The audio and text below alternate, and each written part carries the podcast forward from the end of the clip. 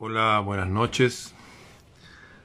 ¿Cómo están? ¿Qué tal? Aquí desde el sur del planeta, entre las montañas gigantes o las montañas donde viven gigantes y el océano Pacífico, que no tiene nada de Pacífico, aquí estoy transmitiendo para todo el planeta una vez más, ya desde el año 2016, ahora son seis años haciendo videos y voy a seguir con estos temas tan interesantes que no son mis temas, son nuestros temas, son los temas de nuestros ancestros, son los temas de hacernos libres en cualquier momento en que estemos, aunque sean los momentos más oscuros, aplicando lo que se llama las artes liberales.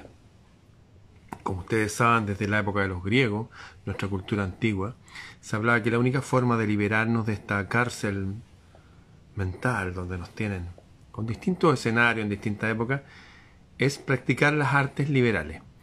Ayer hablamos de precisamente una de las artes liberales, que es la gramática, que es el arte de leer bien.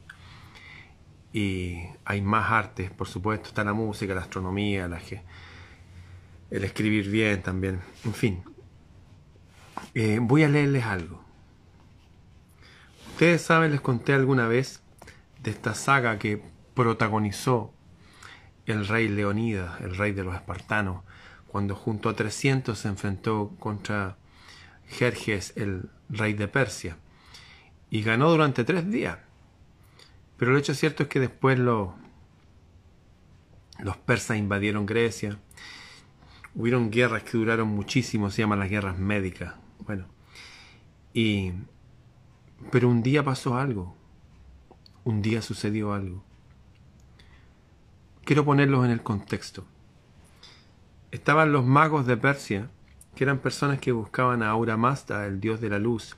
De ahí vinieron, de hecho, eh, los reyes magos, los que fueron al nacimiento de Jesús, eran persas. Venían de Persia. Pero una cosa eran estos magos de Persia, esta gente noble, estos sabios persas, y lo otro eran los reyes, que a veces se volvían locos con su poder y qué sé yo, y se distanciaba ese poder político del poder espiritual, como ha pasado siempre, y quiero leerles algo. Quiero leerles un pequeño fragmento. Se los voy a leer gramaticalmente en el sentido de poner, poniéndole sentido a la lectura. Quiero que escuchen por favor atentamente esta breve historia que da paso a, a lo que sería la cultura que nos rige ahora, que es la cultura griega.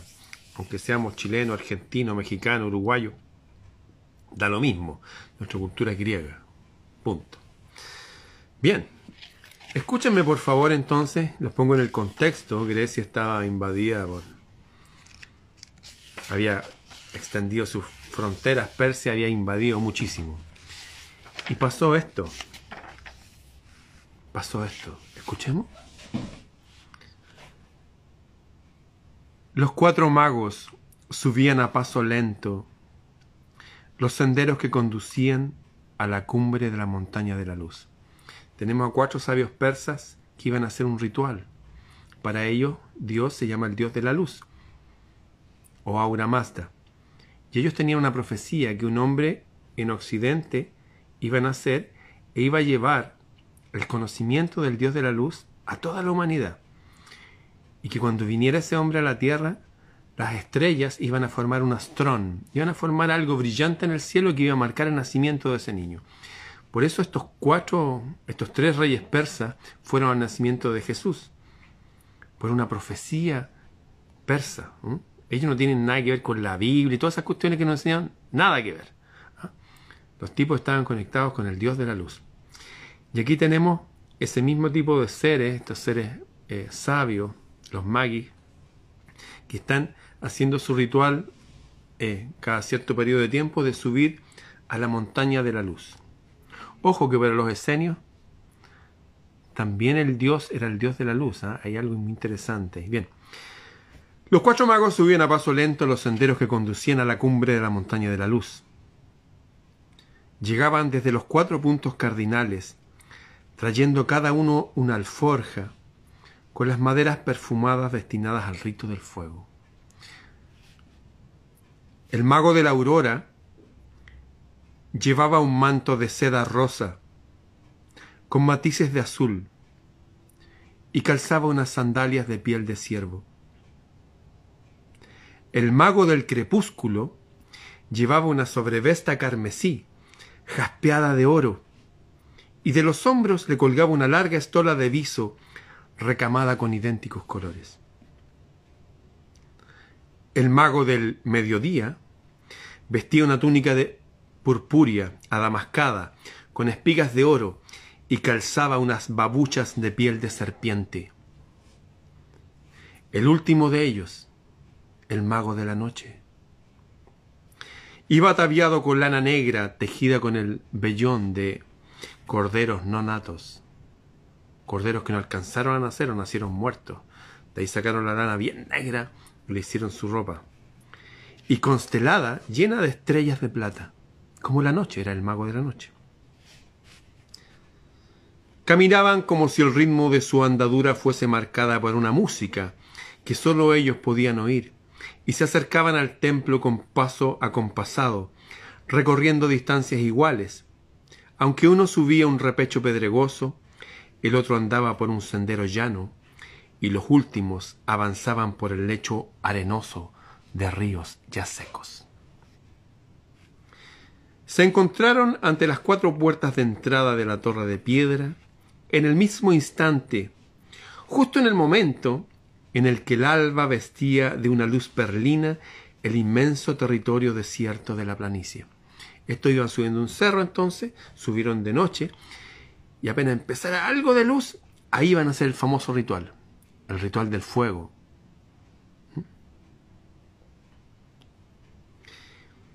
Se encontraron ante las cuatro puertas de entrada de la torre de piedra, en el mismo instante, justo en el momento en que el alba vestía de una luz perlina el inmenso territorio desierto de la planicie se inclinaron mirándose al rostro, así como cuando se saludan los samuráis, siempre bajan la cabeza pero nunca dejan de mirarse.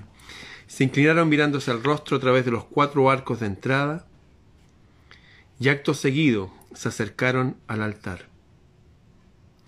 El primero en dar comienzo al ritual fue el mago de la aurora, que colocó encuadrado unas ramitas de madera de sándalo. Le siguió el mago del mediodía, que añadió en sentido oblicuo unas ramitas de acacia formando pequeños haces.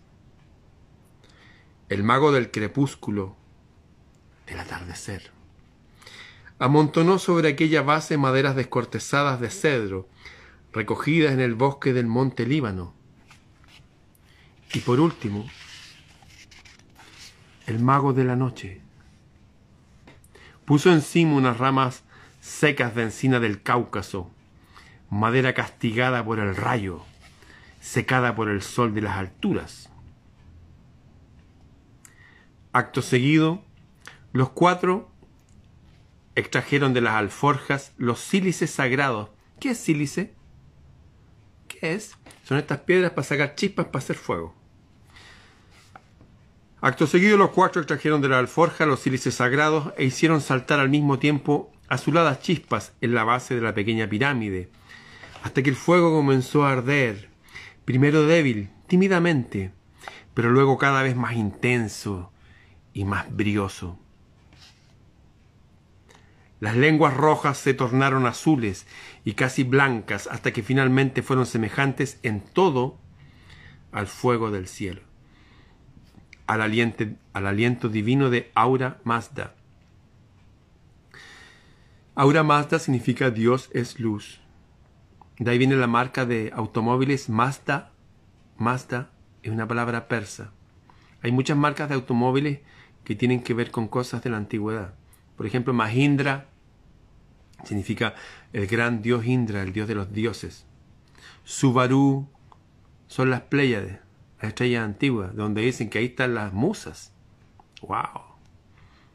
Todavía hay símbolos rodeándonos, hablándonos de la cultura a la que pertenecemos. Bueno, semejante al aliento divino de Aura Mazda, Dios de la verdad y de la gloria, Señor del tiempo y Señor de la vida. Solo la voz pura del fuego murmuraba su arcana. ¿Qué arcana? Antigua.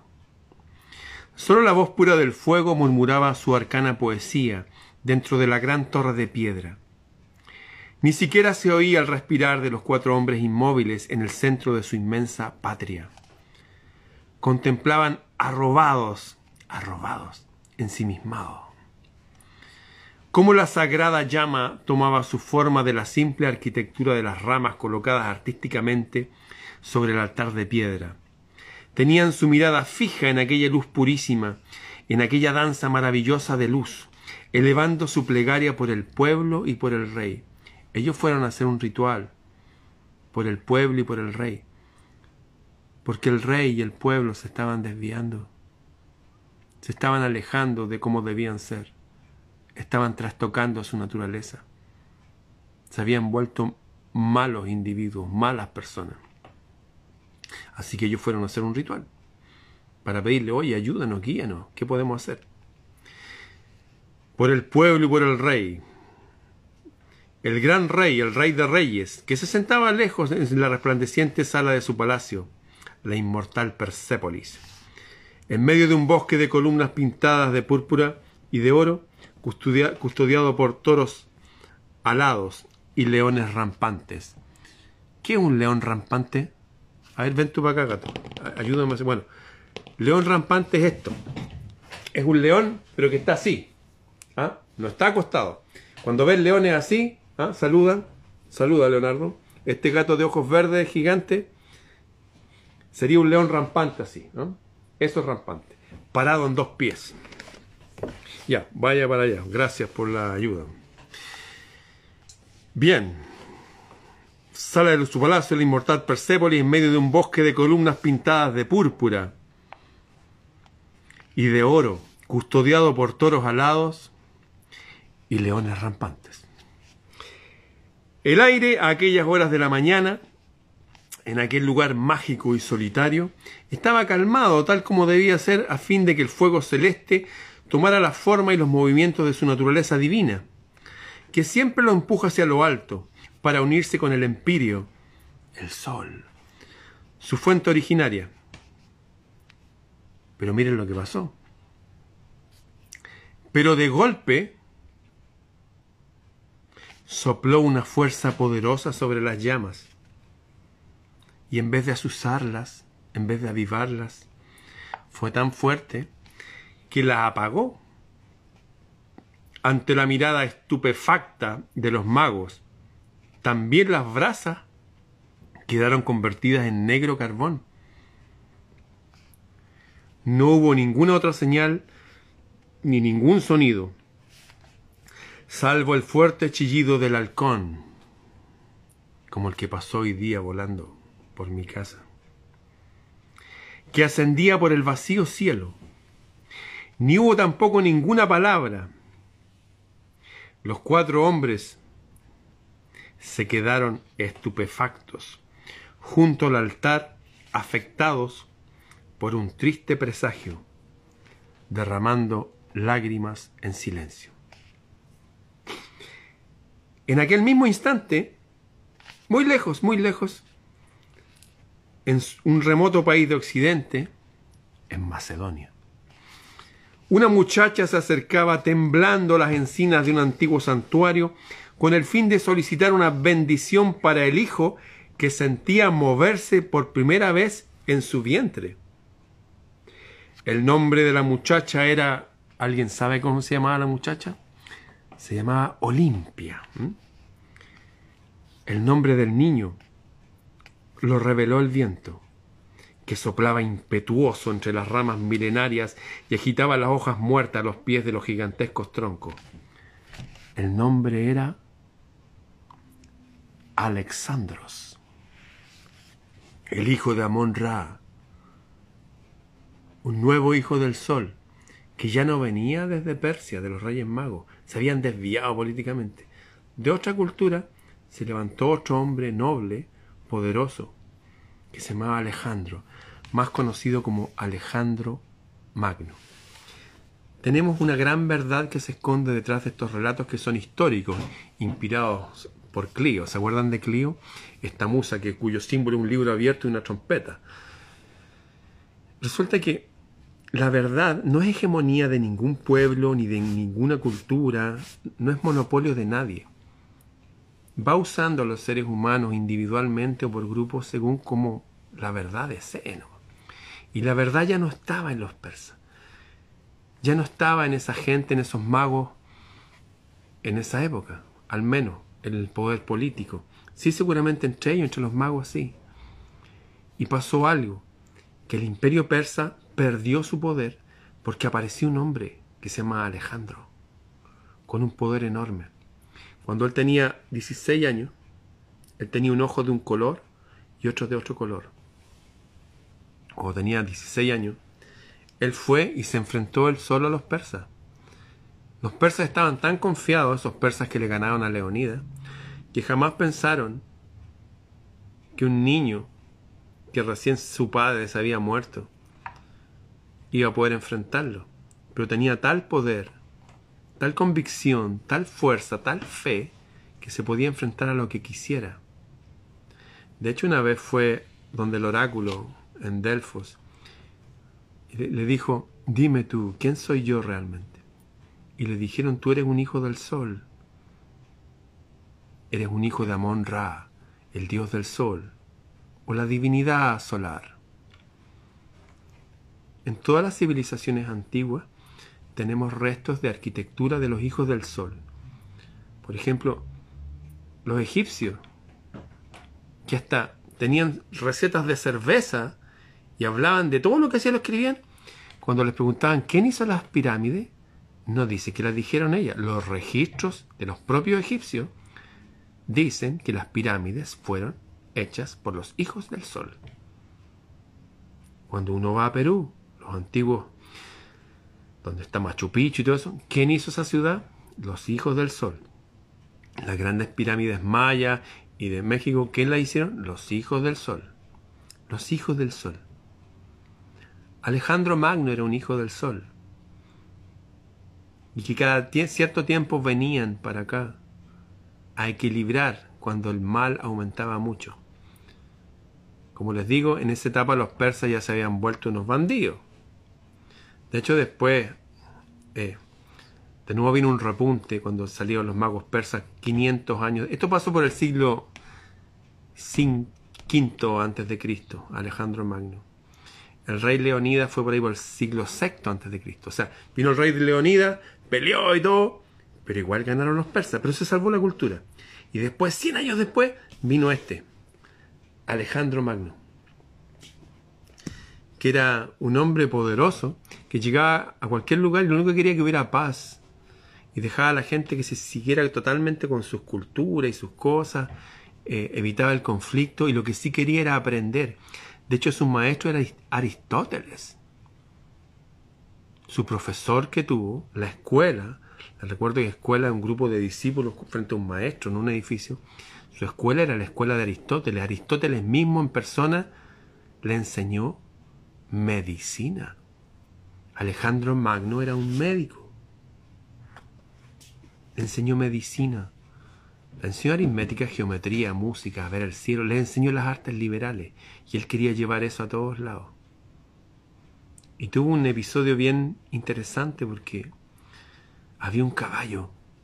Un potro, mejor dicho. Los caballos son todos capados, no tienen testículos. Era un potro. Brioso, así pero que nadie lo podía montar, nadie, no se dejaba montar. Y Alejandro, siendo un jovencito, lo miraba, lo miraba, miraba y se acercó a él.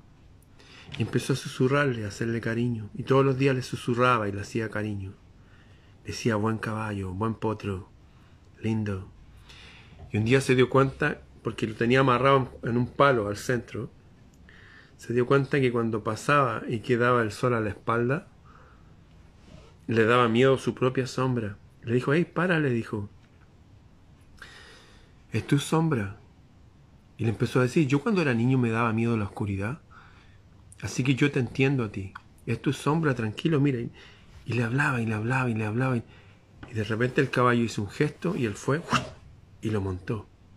Y desde, ese día nunca más se separaron. ¿Alguien sabe cómo se llama ese potro, el caballo de Alejandro? Si lo puedes, bucéfalo dice ahí. Ya Jimena Rojas, mándame un mail, te voy a enviar un regalo. De verdad, mándame un mail, te voy a enviar un regalo. Bucéfalo se llama. Y con bucéfalo eran los dos juntos, ¿ah? No es como Rubilar que se me sube la cabeza, no, imposible que el caballo se Pero andaban juntos a todos lados y se lo llevaba para allá, jajaja.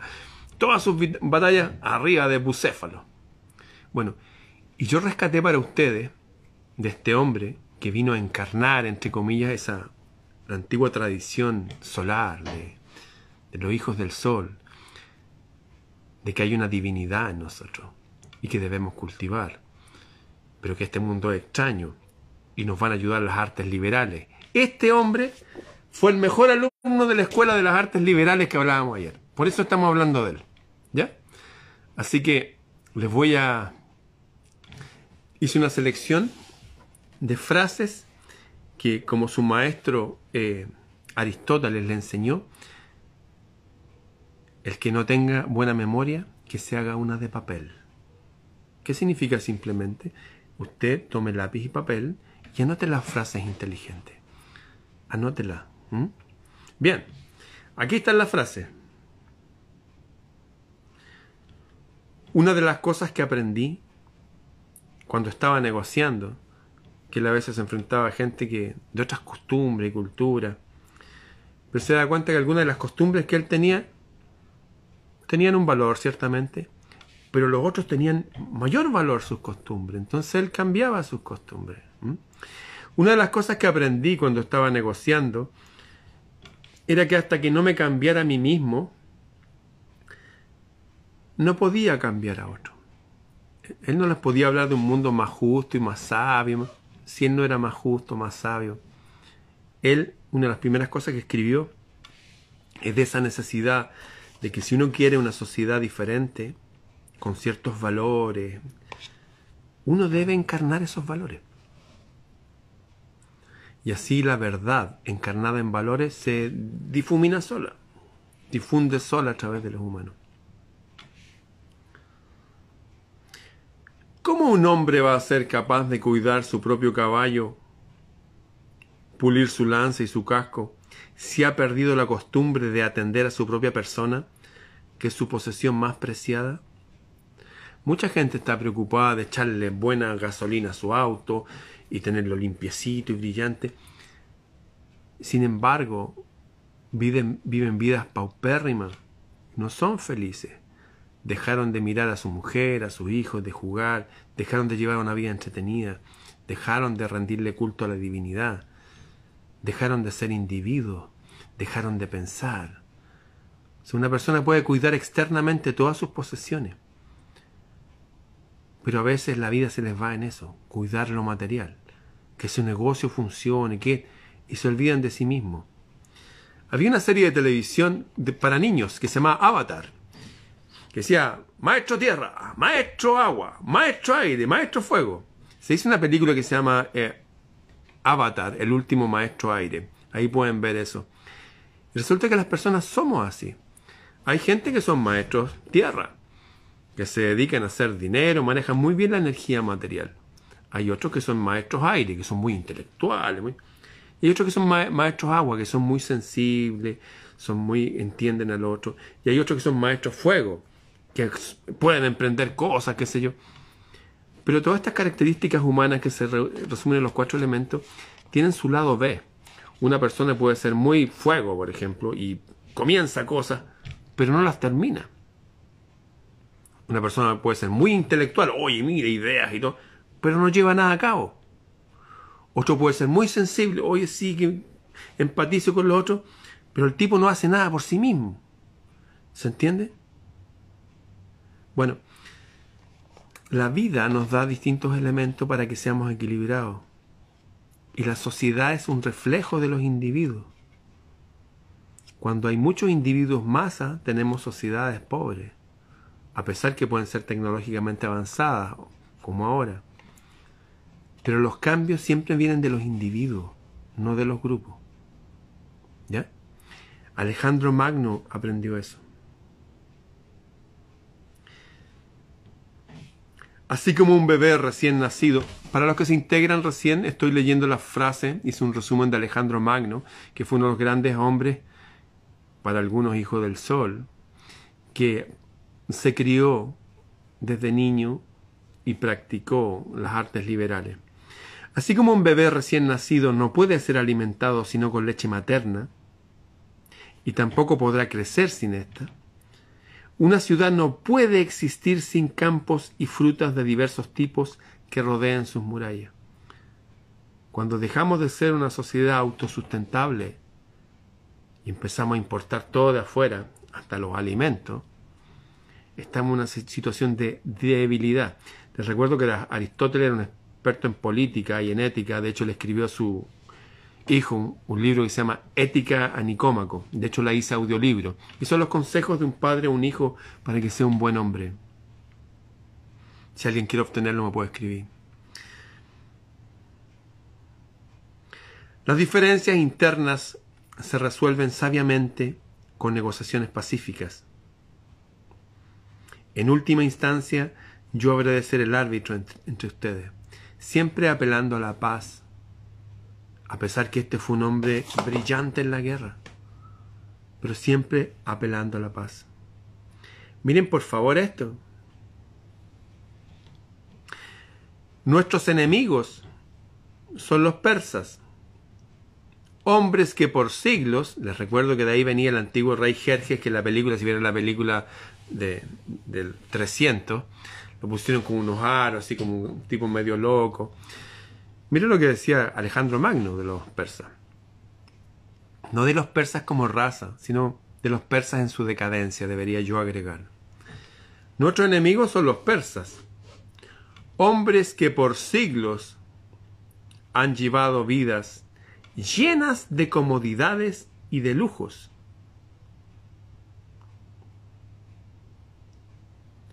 Las comodidades y los lujos excesivos pervierten a las personas. Nosotros, la gente de Macedonia, Macedonia era el país de Alejandro, de ahí venía su padre Filipo. Nosotros, la gente de Macedonia, hemos sido entrenados para el peligro y para la guerra. Nosotros somos libres. Ellos son esclavos. La gente realmente se hace esclava. Hace poco una líder de, derecha chilena, Teresa Marinovich, hablaba de cómo la gente de derecha en su mayoría está debilitando a sus propios hijos, dándole lujo innecesario y decía que lo que quieren las nuevas generaciones es viajar. ¿Qué le gustaría hacer a usted? Viajar, viajar, viajar harto. Totalmente alejados de la realidad. La vida es viajar. Viajar es como el televisor que muestra imágenes quieren ir a ver otras imágenes, vivir otras experiencias, totalmente alejados de la realidad. Y eso se hace porque la historia nos muestra que si yo quiero controlar a un grupo de gente, aunque sea un imperio poderoso, tengo que tomar a las élites de ellos, que son los que dirigen, y llenarlos de comodidades y lujo. Nuestros enemigos son los persas, hombres que por siglos han llevado vidas llenas de comodidad y lujo. Nosotros, la gente de Macedonia, Hemos sido entrenados para el peligro y para la guerra. No tenían miedo a la muerte. Hace esta frase para el peligro y para la guerra, pero él fue discípulo de Aristóteles. Estudió medicina, geometría, música. Aprendió a leer las estrellas del cielo. Nosotros somos libres. Encontramos nuestro propósito. Podemos crecer. ¿Qué era libertad? ¿Qué significa libertad? Viene del leude, del indoario antiguo, que significa no poner obstáculos al crecimiento. Podemos ir donde queramos, podemos llenarnos de conocimiento. La gente se vuelve esclavo de sus riquezas. Bueno, y empiezan a debilitar sus memorias, empiezan a debilitar sus cuerpos. Y generalmente la, gente que le pone demasiada energía al mundo material, acuérdense, mucha energía en los negocios, que esto, que lo... dejan de ver a su gente y pierden su su energía física, biológica. Por mi parte considero que para los hombres de espíritu no hay más meta o fin de sus labores que las labores mismas. Hay gente que dice, oye, ¿cuál es tu objetivo de hacer esto? ¿Por qué hace esto? Es lo hago porque lo hago, ¿no? Una vez me dio por embellecer antigüedades y me hice copones como este. Yo le pegué estos cristales con cobre. ¿Y por qué lo hacía? ¿Cuál es el símbolo? Lo hacía porque lo hacía, ¿no? Llenar el mundo de arte y de belleza, comenzando por mi mundo. Como decía Alejandro Magno, de los que se integran recién, estoy leyendo las frases de este hombre que se crió en el Trivium y el Quadrivium. Fue discípulo de Aristóteles.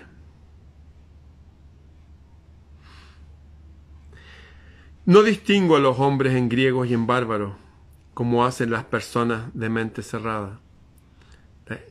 Repito, no distingo a los hombres en griegos y en bárbaros, como hacen las personas de mente cerrada. Él veía que hay gente buena en todos lados. Él fue de los primeros que llegó hasta la India con su caballo bucéfalo. Y la, gente de allá, los antiguos arios que habitaban la India, salieron con su elefante de guerra. Nunca había visto un elefante. ¿eh? Él encontró gente buena en todos lados. Y dice que encontró gente horrible entre sus propios coterráneos. El bien y el mal permean todo. Mire esta frase. No me importa la descendencia de los ciudadanos o sus orígenes raciales. La misma idea. Hay gente buena en todos lados. Hay gente, yo he visto acá llegar a mi país venezolanos, colombianos, peruanos, gente maravillosa, gente extraordinaria, gente linda. También he visto llegar entre ellos gente horrible y medios delincuentes y uno siente la vida. Hay gente buena y mala en todos lados. En todos los partidos políticos hay gente buena y mala.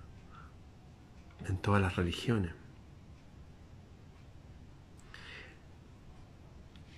¿Cuál era lo que él deseaba? Les decía a la gente.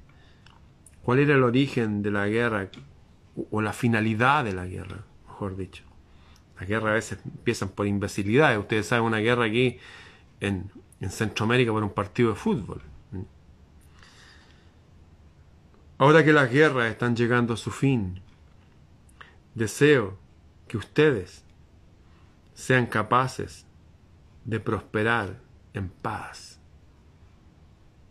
A veces la guerra es necesaria, porque si no los otros pasan por encima de uno.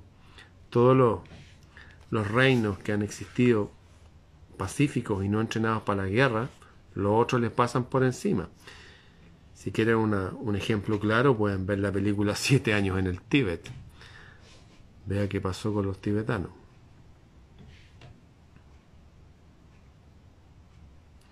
Que todos los seres mortales, de ahora en adelante, les recuerdo que para él, para todos los antiguos, para todos nuestros ancestros, hay algo inmortal en nosotros, algo poderoso en nosotros. Pero sabemos que estamos aquí como mortales y hay que cumplir esto en este envase mortal. ¿Hacer qué? Que todos los seres mortales de ahora en adelante vivan como un solo pueblo, que esté de acuerdo y que trabaje para el bien en común.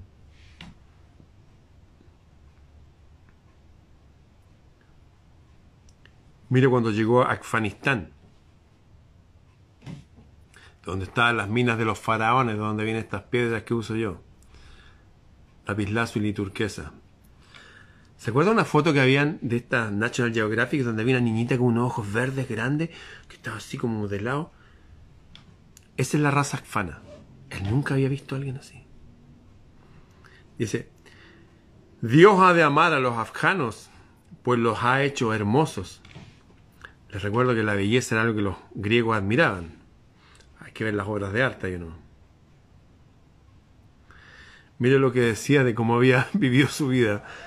No tengo una sola parte de mi cuerpo, por lo menos enfrente, que no tenga cicatrices. El tipo fue entrenado como un rey, como un semidios. Era un hombre pacífico que quería prosperar en paz, pero estaba entrenado para la guerra y no le tenía miedo a la muerte.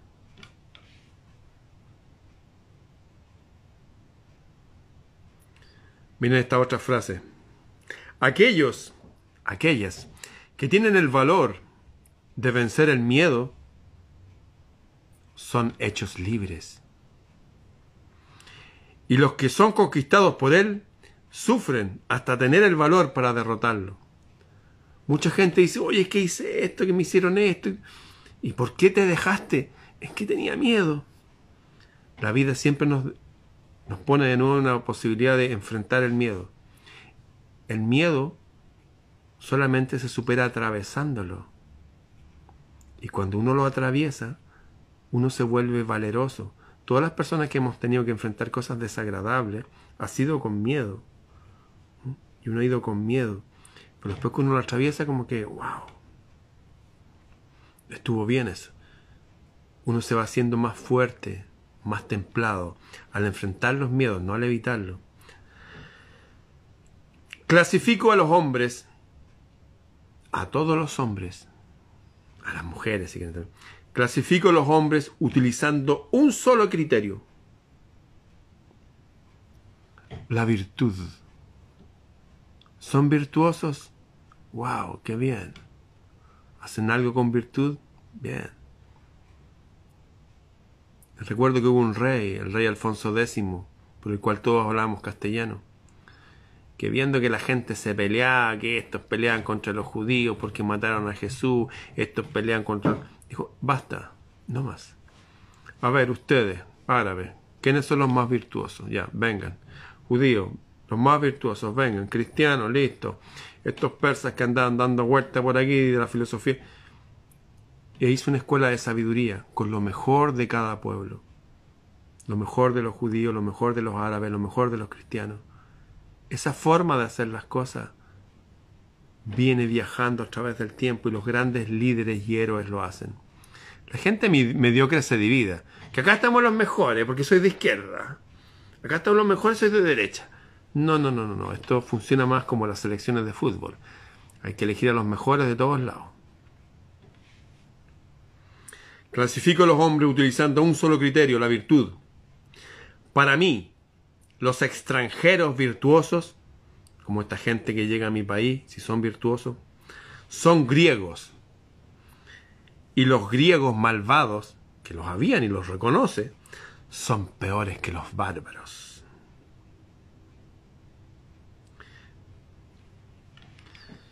¿Sigo? Otra, otra frase. El esfuerzo y el riesgo son el precio de la gloria. Pero es una cosa preciosa el vivir con valor y morir dejando una fama eterna. Porque sirve de ejemplo para los que van a quedar aquí después de uno. Uno deja gente acá. Estoy en deuda con mi padre por vivir. Filipo se llama el papá. Tenía un solo ojo, igual que Odín. Estoy en deuda con mi padre por vivir, pero con mi maestro Aristóteles por vivir bien. Acuérdense, Ética Nicómaco. Hay un cuadro que se llama La Academia, que están todos los sabios antiguos y está Platón, que hizo de modelo Da Vinci, un tipo de barba así, apuntando para arriba. Y está Aristóteles apuntando para abajo y lleva un libro ese cuadro que se llama La Academia de Rafael es el libro que lleva ahí Ética a Nicómaco, el libro que le dejó a su hijo para que tenga ética. ¿Qué es ética? Estética es la belleza externa, ética es la belleza del alma. Lo dice audiolibro, un resumen, son libros grandes. Al final, amigos, dice el discípulo de Aristóteles, el hijo del sol, el hijo de Amón. Al final dice, cuando todo esto se acabe, para uno, cuando uno se vaya, lo único que importa es lo que has hecho. Entonces hay que hacer buenas obras en uno. Miren la actitud que él tenía. Preferiría vivir una vida corta y llena de gloria que una larga sumida en la oscuridad. Se han fijado que ahora el sistema, hoy no, que lo, hicimos vivir cinco meses más. Pero qué calidad de vida le hicieron vivir a ese hombre. y dejaron endeudada a la familia por generaciones. Lo importante de la vida es vivir bien. Preferiría vivir una vida corta y llena de gloria que una larga sumida en la oscuridad. Mira estas frases como dejan ver su espíritu. No hay nada imposible para aquel que lo intenta. Y él que estudió medicina con Aristóteles, entre otras materias, miren lo que opinaba de los médicos de la época. Muero debido a la ayuda de demasiados médicos. Mi madre antes de morir vio a cinco médicos, todos con diagnósticos distintos. Finalmente en el hospital, ¿usted quién es? Soy el hijo. La señora ingresó fallecida. ¿Qué? ¿Está muerta? Espere aquí. Me quedé ahí. Me trajeron dos bolsas de basura con su ropa, sus zapatos y todo. ¡Wow! El sistema médico. bueno, Alejandro Magno opinaba similar. Vamos a comportarnos de manera que todos los hombres deseen ser nuestros amigos y todos teman ser nuestros enemigos. Eso era lo que producía la gente. No le gustaba esperar. Hay que hacer algo, hagámoslo. Dice, si espero voy a perder la energía de mi juventud. No puedo esperar. Avancemos. Recuerda que de la conducta de cada uno depende el destino de todos. Por eso él tenía entre su gente, su círculo íntimo, a los más, a los más potentes, a los que se enseñoreaban más de sí mismos. Esto funciona hasta ahora, esta frase que voy a decir. ¿eh? Ninguna fortaleza es tan inexpugnable que no puede entrar en ella un burro cargado de oro. ¿Qué creen que pasan? En una fortaleza, unos muros grandes, no sé, como los de Troya. Si ves que hay un burro cargado de oro, ¿lo van a dejar ahí? Bueno, ese es el origen de esa religión que se practica mucho en el mundo, que en Chile particularmente, que se llama la coima mágica. Ofrecen dinero nomás. Por eso los parlamentarios en mi país ganan tres veces más que los lores de Inglaterra. Después de una gran protesta que hicimos, dijeron que se iban a bajar el sueldo a la mitad. Y estaban todos con sus rostros así, no, si nos vamos a bajar. ¿Ustedes creen que se bajaron el sueldo? Les pagaron a todos más, incluso los que están haciendo la nueva constitución, para que los poderes que los alimentan a ellos sigan alimentando a las nuevas generaciones.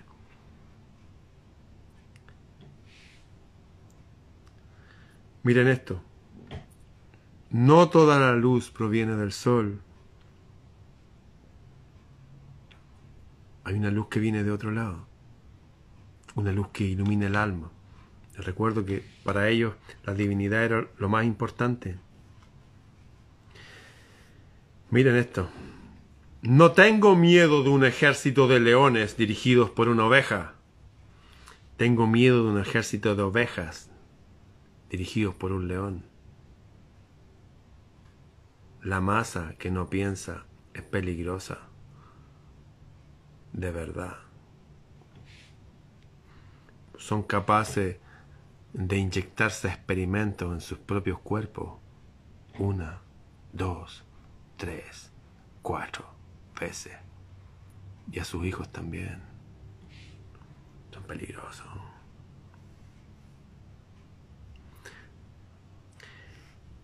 Miren esta frase. Cuando damos a alguien nuestro tiempo, en realidad damos una parte de nuestra vida que nunca vamos a recuperar. Aquí yo no estoy de acuerdo. Yo le he estado dando mi tiempo a las redes durante años. Sí, estoy dando mi vida en esto, lo sé. Pero no, creo que sea algo que nunca voy a recuperar en el sentido que nunca voy a morir. Cambiaré de forma. Este envase se biodegradará. Pero inche caiche, como dice mi amigo Siley Mora, como dicen los mapuches yo el hombre permaneceré. ¿Qué pensaba de la divinidad y la humanidad Alejandro Magno? Dios es el Padre común de todos los hombres y las mujeres. Habría preferido superar a otros en el conocimiento de lo que es excelente que en la medida de mi poder y dominio. Él siempre quería aprender más. Siempre quería aprender más de otras culturas. De hecho, Alejandro Magno tiene una historia bien particular porque murió a los 33 años, como varios que murieron a esa edad. Y cuando andaba en el mar, eh, se fascinó con la existencia de unas luces que andaban debajo del agua y que volaban en el aire. OVNI le dicen ahora. Lo recibían como un dios cuando llegaba a algunos lugares. Y después que murió, que murió envenenado por una mujer, después que murió, eh, se repartieron su reino sus cuatro generales. Se ha querido denostar que el tipo tenía una vida licenciosa, pero la verdad lo, lo que nos queda de los relatos de la época no tiene nada que ver con eso. Hay un hombre que yo se los recomiendo, subió este libro para descargar gratis a mi sitio Planeta Celta. Este primer relato que les leí es de Valerio Máximo Manfredi, del libro Alexandros, que es una serie de tres libros. Eh, he leído varios libros de Valerio, Valerio Máximo. Y para los que no tengan la costumbre de leer o el tiempo de leer por sus actividades, los libros en PDF se pueden escuchar como audiolibros con la aplicación gratuita adecuada. Así que los que deseen pueden ir a mi grupo Planeta Celta, inscribirse ahí es gratis y ya van más de 200 o 300 libros para que los compartan con sus hijos. Para los que me preguntan libros para jóvenes, para niños, 12 o 3 jóvenes, Alexandro. De hecho, tuve yo una novia, eh, periodista, que ahora está a cargo de las comunicaciones del Banco de Chile, que ella se enamoró de Alejandro Magno. Cuando yo la conocí, hace años atrás, me dijo que ella es periodista. Había visto este libro y vio, dijo, wow, eso es un hombre. Y se enamoró de él. Se los dedico. Alexandro, están en mi, grupo Planeta Celta. Hice también el, libro de Aristóteles, ¿cómo se llama? Ética Nicómaco, Nicómaco su hijo. Ese lo hice en audiolibro con mi voz. Hice como 30 audiolibros más para entender quién eran los griegos, su cultura, o qué es el budismo, qué es el hinduismo para estos temas de cultura, para adiestrarnos en el trivium y el quatrivium, en las artes liberales. Los que deseen aprender pueden escribirme solamente a mi correo, no aquí, porque esto se va. freireramon.gmail.com Bien queridos amigos y amigas, espero que les quede algo del valor, la cultura, el poder de este hijo del sol, de Alejandro, del cual todos somos descendientes. Alejandro fue el que recuperó Grecia después de que las batallas antiguas fueron perdidas. Y eso, el discípulo de Aristóteles, Alejandro Magno, era médico también. ¿eh? Bien, será hasta mañana. Chau.